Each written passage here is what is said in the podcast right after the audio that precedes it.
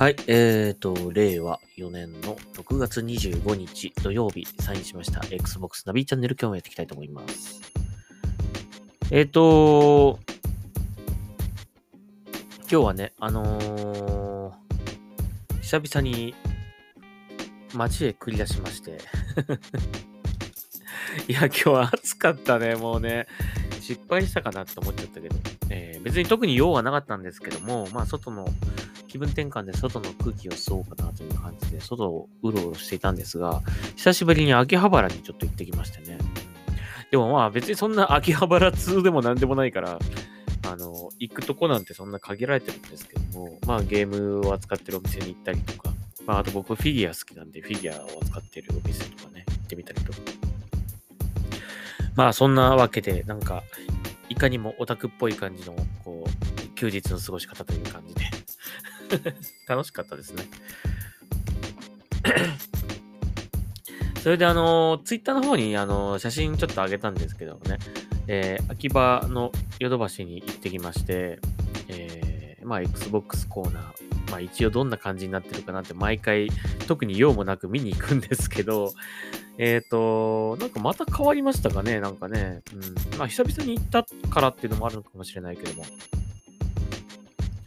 えっ、と、すごくこう、まあ相変わらずこう、ブースの、販売ブースのその幅っつうかエリアっつうかね。まあそれは相変わらずまあこれぐらいって感じで、まあ大きあの広さ的にはね、あんまり変わってないんだけども、あの、大きい、あの、本当にこう、モニターがドーンと1個あって、そこにまあ、いろいろな、いろなゲーム映像がね、流れててっていう感じはまあ、ある、あるんですけども、なんかあの、普通こうね、透明なこうアクリルのこうケースの中とかにこう本体とかこうね、入ってたりとかって、まあ普通はそうするんですけどね、思いっきりなんかこう素で置いてあってちゃんと、ちゃんとっつうか、こう触れるぐらいな、さ触っても大丈夫な感じでこう素で置いてあって、まあね、あの、て展示用だと思うんですけども、まあ大きさとかね、質感とか、そういうのもこう触れるっていう感じでこう見れるっていうね、えー感じで、あの、綺麗にね、こう、シリーズ XS があって、ヘッドセットがあって、コントローラーがあってって感じでこう並べてあったんですよね。これはなかなか、あの、今まであまり見たことないこう並び方だなっていうかね、えーそのまあ、やっぱりね、よく Xbox を買った人がよく言ってるのは、やっぱ大きさに驚くっていう人が本当多くて、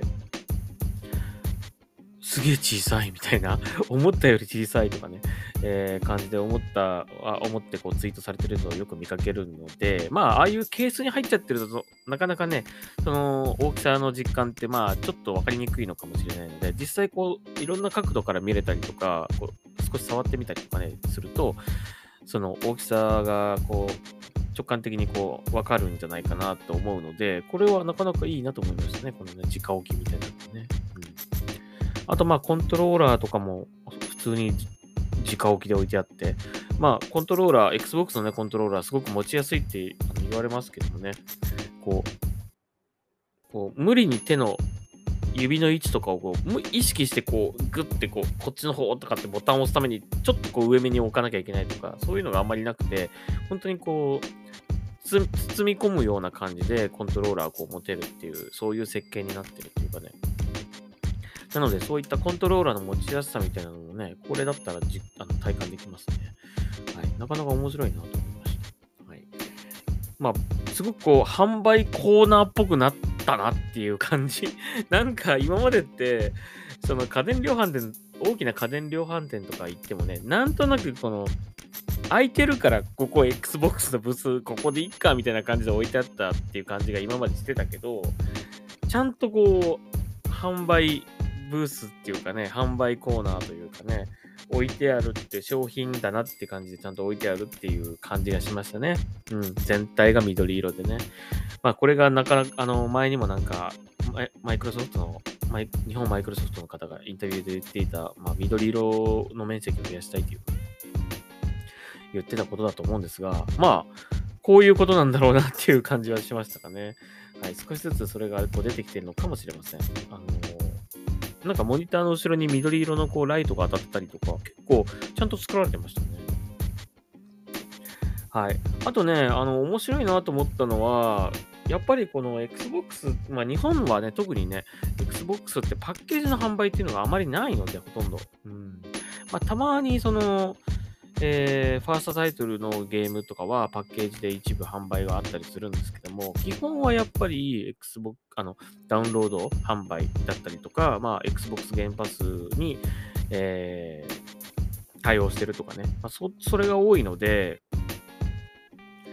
なかなかその、パッケージがね、こう、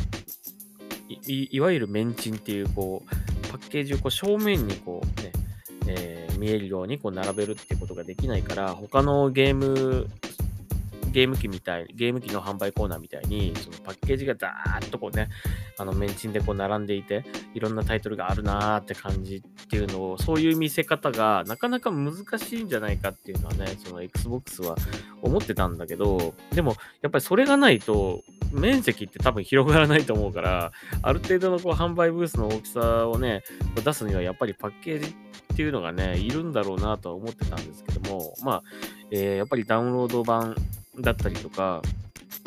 ゲームパスが、まあ、主流になってきてる今、それをどうやってね、あのー、アピールするかっていうか、えー、見せていくかっていうのが、ここがなかなか難しいとこだなっていうのは、前のポッドキャストでも何度か言ってたんだけども、えー、この秋葉ヨドバシのこの並び方っていうのは、ちょ並べ方っていうかね、その、えー、ちょっと面白いなと思ったんですよね。えっ、と、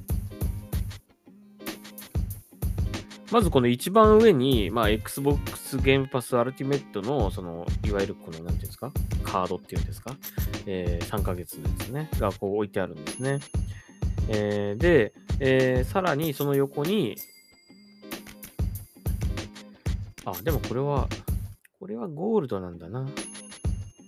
ゴールドもね、今後ゴールドってどうしていくんだろうね。なんかなくなるっていう話もなんか聞いたことあるんだけどね。一応ゴールドはゴールドで売ってるみたいですね。はい。えー、で、えー、その下に、えっ、ー、と、パ今、他のゲーム機の販売コーナーみたいにパッケージがこう、メンチンでこう並んでいるんだけど、えっ、と、そのパッケージのその正面には、えっ、と、ゲームた、ゲームのこう、まあ、ボックスアートっていうんですかね、えー、キーアートっていうか、えー、それがこう、入ってて、さらにその横に、えっ、ー、と、Xbox Game Pass Ultimate の、えー、3ヶ月のこのカードですね。それの写真がこう並んで、で、それで一つのパッケージになってるっていう。それがこう、メンチンでこう、いくつか並んでっていう感じだったんですよね。まあ、これだと分かりやすいですよね。あの、Xbox Game Pass Ultimate を買え買えば、これは遊べますよっていうのが、これでわかると思うし、さらに、えー、そのタイトルの豊富さっていうかね、えー、これが遊べますよっていうのが、まあ、そこでわかるわけですよね。うん、で、Xbox Game Pass の、その、対応タイトルっていうのは定期的にこう変わったりするし、えー、終了したりとか始まったりとかっていうのがね、結構コロコロ変わるので、まあ、その辺こう、やっぱ差し替えが可能な感じで、えー、見せなきゃいけないっていう感じでね。だからこう1枚のなんか例えばこう、ラインナップをこう、ダーッとポスこうポスターみたいな感じで、タイトルラインナップをダーッと並べて、まあ、たくさんのこれだけのタイトルが遊べますよってなっちゃうと、もし1個だけね、あの、対応が、あの、終了さ、終了しちゃった場合とかはね、それは遊べないわけなんで、えだから、そうなるとポスター全部差し替えなきゃいけなくなっちゃうからね。だからまあ、えー、こうやって差し替えられるような感じで、えー、並べてあるっていうのはなかなかいいなと思いましたね。これは分かりやすいし、まあそのタイトルの豊富さをこうアピールできる、えー、ものにもなると思うしね。だからこれが本当にその、今後ね、ファーストタイトルがもっともっといっぱい増えていって、Xbox でしか遊べないタイトルがどんどんどんどん増えていったら、まあ、この棚がね、このパッケージの面、メンチンで並んでる棚がね、これが今一つだけど、これが一つ、二つ、三つとこう増えていくっていう可能性はありますよね。これはなかなかいいんじゃないかなと思いましたね。うん、はい。とてもわかりやすいと思うし、もう、あのー、ほんとシンプルなんですよね。あのー、な、なんて言うんだろう。もうね、パッケージ置いてないんですよ。これ、あの、秋葉ヨドバシのこの棚見るとね、ほとんどね、ほとんど置いてないです。あのー、原発対応の、その、タイトルがわかるものと、あとま本体と周辺機器っていうぐらい、あとまあその、えー、ゲームパスのコードと、まあここに置いてあったのはゴールドだけどね、まああとその何千のギフトカードみたいな、あのー、そういうのも多分、あるかもしれないけど、はい、そういう感じだったんですね。うん。とてもなんかシンプルですっきりしてていいなと思いましたね。はい。で、ちゃんとその販売コーナーらしく、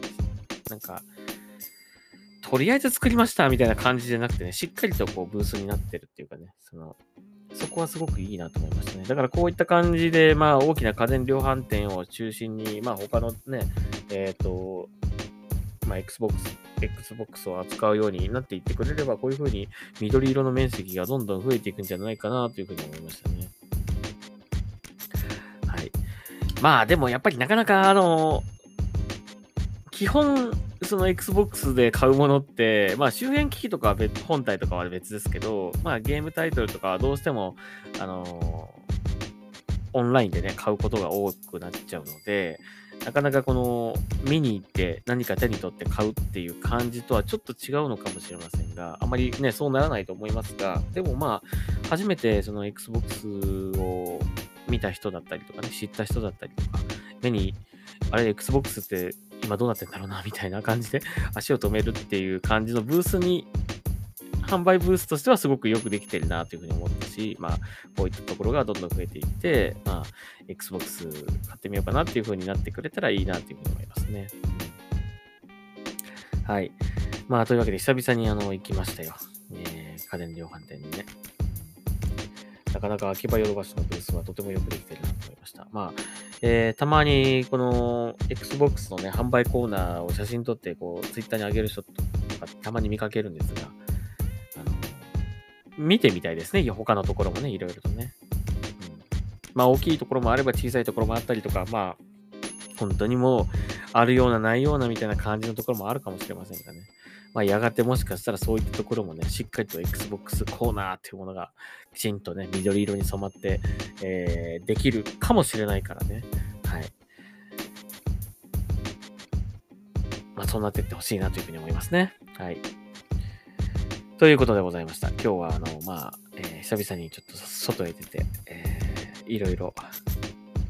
あれ、なんて言うんだっけ？あの、売り場をこう見に行くみたいなね。はい、なんかありますよね、業界用語みたいなやつ。ちょっと忘れちゃったけど。まさにそれをしてきたという感じですかね。まあ別に僕なんでも かんなん、Xbox の関係者でも何でもないけど、ただファンとして見に行ってきたというだけですけどね。はい、ということで、えっ、ー、と、Xbox のお話はそんなところですかね。はい。あと、まあ、えー、最近はですね、この間、まあ、プロジェクトウィングマンクリアして、えー、すごく楽しかったなって感じで、今、あの、またエースコンバットをちょっと続きをやってるんですが、エースコンバットどうしても難しくて先進めなくて今困ってるんですよ、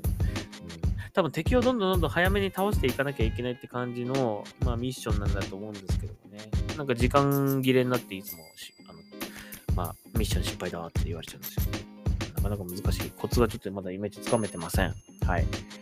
えー、まあ、そんな感じでね、最近そのトップガンマーベリックをきっかけに、そのプロジェクトウィングマンだったり、エースコンバットをちょっとこうハマってやったりとか、あとマイクロソフトフライトシミュレーターをやってみたりとかね、えー、感じなんで、まあ僕の中で結構、あの、戦闘機ブームっていうのがちょっと来ていて この間、あのね、話したかもしれないけどね、プラモデルをね、あの、買いまして、F18 のね。えー、まあ、最近ちょっとそれ作ってて、あの、まあ別に普段もプラモ、プラモデルも作る人じゃないし、えー、まあガンプラとかもね、もう卒業って感じで、えー、もう、まあこの間の、この間ってか結構前だけど、横浜に行った時に、横浜のガンダムを買って、もうこれが最後かなっていうふうに思って、えー、一体、まあプロ、プラモデルからは少し離れていたんだけど、最近その戦闘機のブームが来ていて、えー、ね、プラモデル買ってみたりとかして、最近それを作ってるんですよね。まあなかなか難しい。いや、いかにガンプラっていうのが、最近のガンプラっていうのがすごく親切な作りになってるかっていうのがとてもよくわかりますね。その塗装のしやすさとか あの、ちゃんとパーツがね、こう塗装しやすいようにパーツがきちんとこう分かれたりとかしてて、えーなかなかその、こういった戦闘機のスケールモデルっていうのは、本当にこう、ちゃんとこうマスキングとかしないと、うまく塗れなかったりとかね、あとなんか、えー、まあどうしても接着剤がいるので、なんかね、うまく綺麗にちょっと、なんか仕上がらなかったりとかして、あの、非常に、まあガンプラばっかりやってると本当に難しいなって感じがすごくね、してるんですけども、まあそれでもちょっと今作ってて、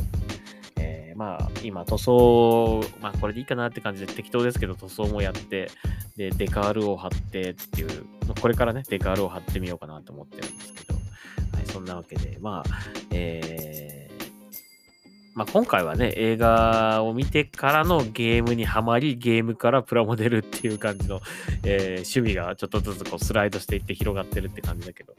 はい。えー、まあ、そういうのも、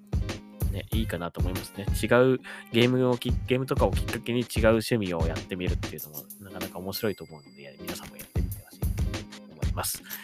いやー、このプラモデルっていうのは本当作っ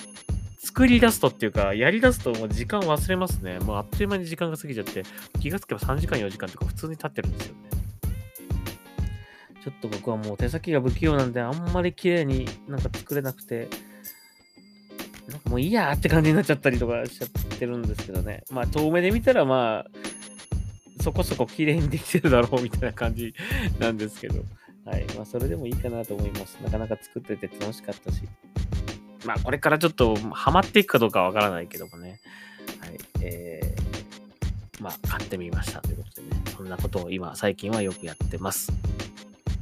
まあ、それをやってることもあり、ちょっとゲームから離れちゃったりとか、あの、ゲームあんまやってなかったりとか、あと、選挙にね、ちょっと今、夢中というか、なかなか選挙が面白くて、えー、街頭演説の動画見まくったりとかしてると、本当にもう、一日があっという間に終わってしまうという感じなんですが、えーまあゲームもね、や、しっかりとね、やっていきたいと思います。でも最近今、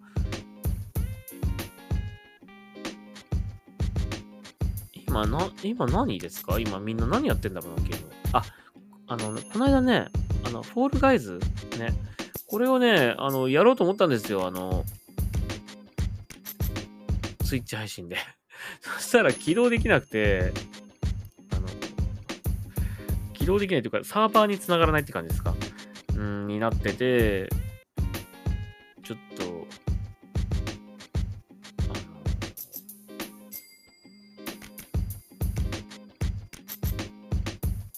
できなかったですね。やろうと思って準備もしてたんですけど、画像も作って、ま、こう、じゃあやるかって感じだったんだけど、結局 できてません あれ以降。今だったら繋がるのかな？まあ、またやりたいと思いますけどね。日曜日の夜またあのツイッチ配信やろうかなと思ってるんで、まあ、もう一回ちょっとリベンジでこのフォールガイズでやってみようかなと思いますので、まあ、もしよかったら見てください。